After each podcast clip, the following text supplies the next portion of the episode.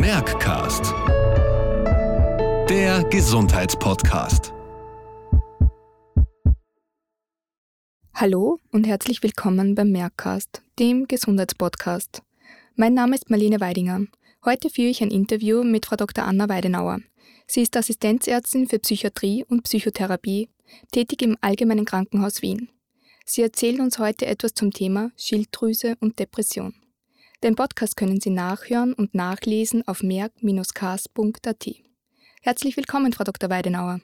Vielen Dank, ich freue mich sehr, hier zu sein. Unser heutiges Thema ist Depression. Frau Dr. Weidenauer, können Sie uns den Begriff Depression erklären? Bei einer Depression ist das wichtigste Symptom die depressive Stimmung, das heißt die gedrückte Stimmungslage. Ein weiteres wichtiges Symptom ist die Freudlosigkeit und auch die Antriebslosigkeit. Das heißt, Menschen haben keine Freude mehr an Dingen, die ihnen sonst sehr viel Spaß machen. Antriebslosigkeit bedeutet, dass die Menschen noch nicht genug Energie haben. Es ist alles sehr mühsam und anstrengend für die Person, Dinge, die normalerweise die Person mit einer Leichtigkeit erledigt. Häufig leiden Menschen mit einer Depression auch unter Schlafstörungen. Das ist oft das Erste, was sie als sehr störend bemerken. Auch unter Konzentrationsstörungen leiden viele Menschen. Oft kann es auch zu Schuldgefühlen kommen oder auch zu Gedanken, dass das Leben nicht mehr lebenswert ist. Nach den medizinischen Diagnosekriterien müssen solche Symptome mindestens zwei Wochen, fast jeden Tag und fast durchgehend vorhanden sein, dass man eine Depression diagnostizieren kann. Häufig dauert es länger, oft sind es Wochen bis Monate. Sehr viele Menschen leiden in ihrem Leben einmal unter einer Depression. Es gibt auch Menschen, die immer wieder im Lauf ihres Lebens unter Depressionen leiden, die einfach eine starke Neigung dazu haben. Aber es ist eine sehr häufige Erkrankung in der Bevölkerung und betrifft auch mehr Frauen als Männer. Sie haben uns einige Symptome einer Depression aufgezählt. Können Sie uns sagen, wie man als Angehöriger kennt, ob jemand depressiv ist? Oft ist es so, dass eine Person es selbst sehr spät merkt, dass sie unter einer Depression leidet. Manchmal sind es tatsächlich die Angehörigen, die es zuerst sehen. Was man häufig bemerkt, ist, dass sich die Person verändert, dass die Person nicht mehr die Dinge tut, die ihr Freude bereiten. Die Person zieht sich zurück, nimmt nicht mehr so viel an den sozialen Aktivitäten teil, nicht so viel am sozialen Leben. Manche Personen sind in der Depression eher reizbarer. Es zu erkennen ist gar nicht so einfach.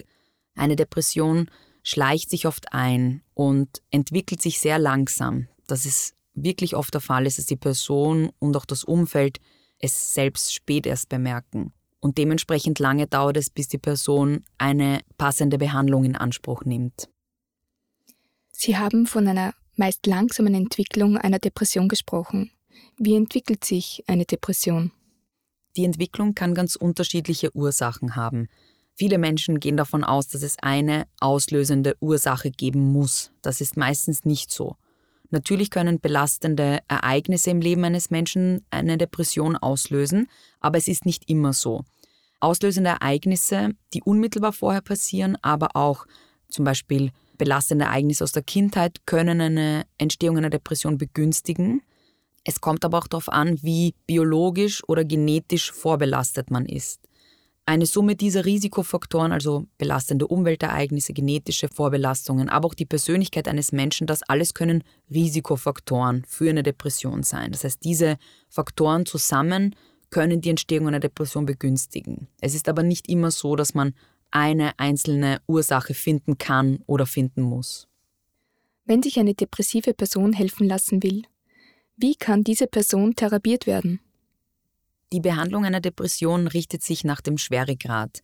Der Schweregrad wird bestimmt anhand der Beeinträchtigung im Alltag. Es gibt Menschen, die trotz einer Depression weiter ihrem Beruf nachgehen, weiter ihrem Alltag nachgehen. Dann gibt es Menschen, die sehr schwer krank sind, die sich nicht um die alltäglichen Dinge wie Kochen, Einkaufen oder auch persönliche Hygiene kümmern können. Je nachdem, wie schwer die Erkrankung ist, wählt man das geeignete Therapieverfahren. Es gibt die Möglichkeit, eine Psychotherapie zu machen, aber auch medikamentöse Behandlungsverfahren, wie zum Beispiel eine Behandlung mit Antidepressiva. Bei ganz schweren Depressionen ist auch oft eine stationäre Aufnahme für eine Psychiatrie notwendig.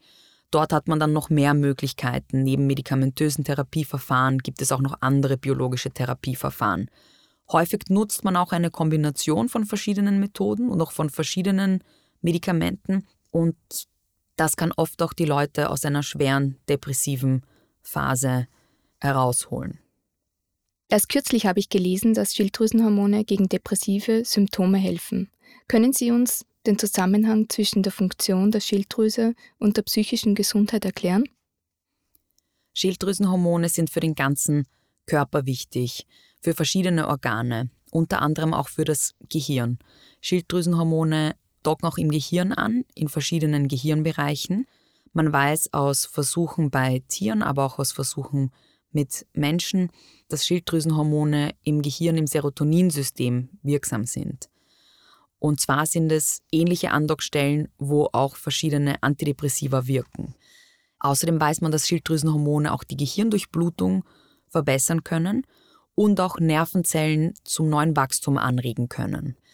Oft ist es so, dass bei Menschen, die unter einer Schilddrüsenunterfunktion leiden, auch depressive oder depressionsähnliche Symptome zu finden sind. Es gibt da einige Symptome, die überlappen, wie zum Beispiel Energielosigkeit, Müdigkeit, ein erhöhtes Schlafbedürfnis. Deshalb kann das oft verwechselt werden. Deshalb ist es wichtig, darauf zu achten. Demzufolge ist die Schilddrüsengesundheit wichtig für die psychische Gesundheit. Nur wie kann man die Schilddrüsenfunktion überprüfen? Da gibt es verschiedene Möglichkeiten. Das Einfachste und das, was man immer zuerst macht, ist eine Blutuntersuchung. Mit einer Blutabnahme kann man die Konzentration der Schilddrüsenhormone im Körper messen.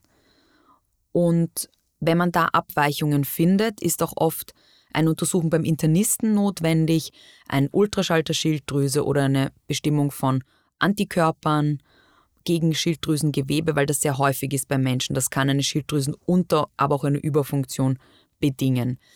Für die psychische Gesundheit ist vor allem die Konzentration im Blut entscheidend, weil man dann weiß, wie viel wirksames Hormon im Körper vorhanden ist, wie viel von dem Hormon im Gehirn wirklich wirkt, unabhängig von anderen Schilddrüsenerkrankungen.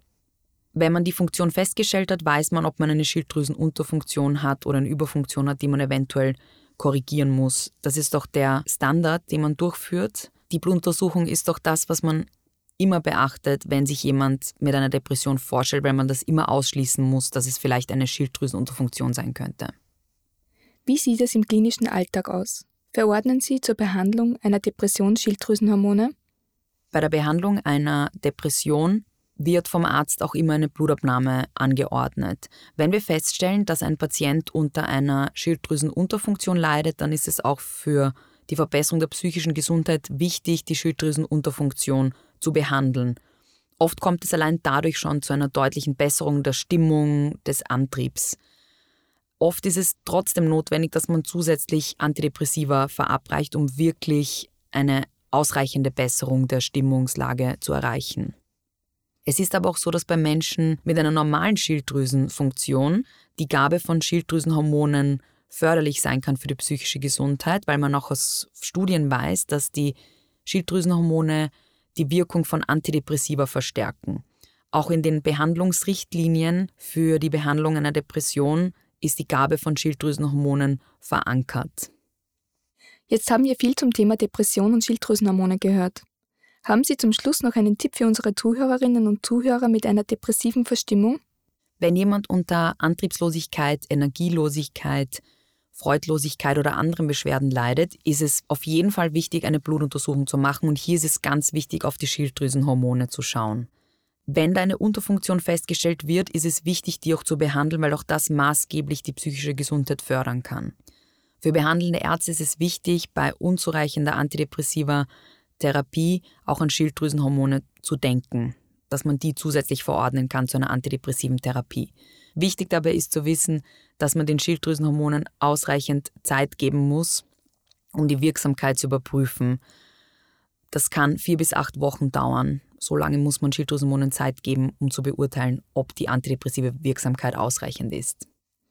Frau Dr. Weidenauer, vielen Dank für das Interview und vielen Dank fürs Zuhören. Ich bedanke mich auch.